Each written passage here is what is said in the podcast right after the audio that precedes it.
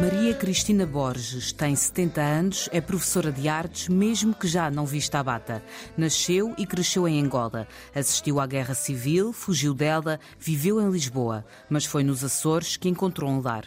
De Angola tem recordações de uma infância feliz na companhia do pai e do irmão mais novo. Da minha terra natal, de Macala do Zombo, lembro-me da casa, do quintal muito grande que tinha a casa do meu pai, com uma árvore, com um tanque onde se punha água, que eu consolava-me a brincar ali no meio daquela água toda.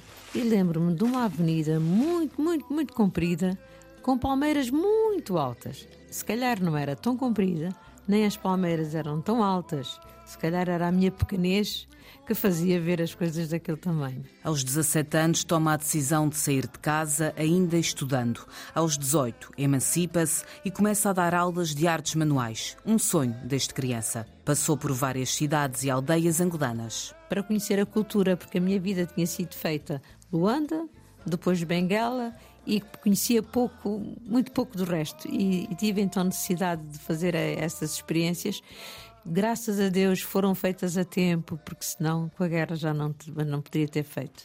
A guerra que a fez sair do seu país aos 22 anos. Que eu decidi vir embora depois de ter sido vítima de um pelotão de fuzilamento, que eu limitei-me a mostrar as minhas mãos sem nada e, eh, e eles não, não, não sei, estou aqui, não me mataram. De um momento para o outro, viu-se obrigada a abandonar tudo: a casa, a família, os amigos, alunos e colegas, o sítio onde era feliz. Refugiada da guerra, conseguiu aterrar em Portugal. Ficou em casa de familiares em Lisboa, de onde o pai era natural, durante dois anos. Trabalhou precariamente até que vem lecionar para os Açores. Chegada à ilha de São Miguel, a maior do arquipélago, muitas foram as diferenças sociais e culturais que encontrou. Eu ia ao cinema, comia em Angola ou comia em Lisboa, ou comia em Luanda ou em Bengala. Aqui as senhoras não iam sozinhas ao cinema. Eu ia tomar o meu café, as senhoras não iam tomar o café sozinhas. Eu ia passear à noite para ver as montras, as senhoras não faziam isso. Uma jovem angolana sozinha numa ilha desconhecida. A vida de imigrante era difícil. Disse aos meus colegas: se não me aceitassem como, como refugiada de guerra, aceitassem-me como imigrante. E eles todos têm famílias imigradas por esse mundo fora. E disse: Agora imaginem que os vossos familiares são tratados da maneira como vocês me tratam a mim. Foi aí que eles começaram a olhar para mim de outra maneira.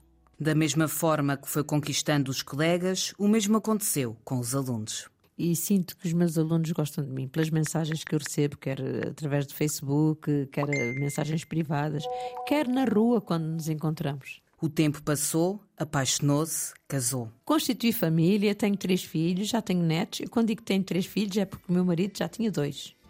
Quando o meu nasceu, passei a ter três. E tenho os meus netos, de quem gosto muito. Uh, não fui madrasta para eles, tive uma madrasta e nunca quis ser madrasta. Fui, fui uma boa drasta. claro que Sinto muito orgulho. Orgulho nas conquistas, no seu percurso de vida e no rumo que ela tomou. Há largos anos que o seu nome está associado à AIPA, a Associação dos Imigrantes nos Açores. Eu não poderia dizer nunca que não. Então aceitei, fiz parte dos órgãos sociais, porque se eu cheguei e tive tantos problemas, com uma questão de, de cidadania, eu não poderia dizer nunca que não. O caminho até aqui não foi fácil, mas fê-la ser a mulher que é. Voltou a Angola 48 anos depois. 48 anos depois reencontrou o irmão e a família que lá ficou. Se voltava lá a viver. Tenciono lá voltar. Agora, ir para lá não, porque eu tenho a minha família aqui. Eu gosto muito de São Miguel. E hoje tenho muitos amigos e sinto que as pessoas me tratam com respeito, sinto que as pessoas gostam de mim eu tenho tido essa prova. Ainda que a saudade persista. Dos cheiros, das trovoadas. Quando chovia, aquele cheiro, a terra molhada. O pôr do sol, ouvir as cigarras. O coração pertence aos Açores. Eu sinto-me uma açoriana que nasceu em Angola.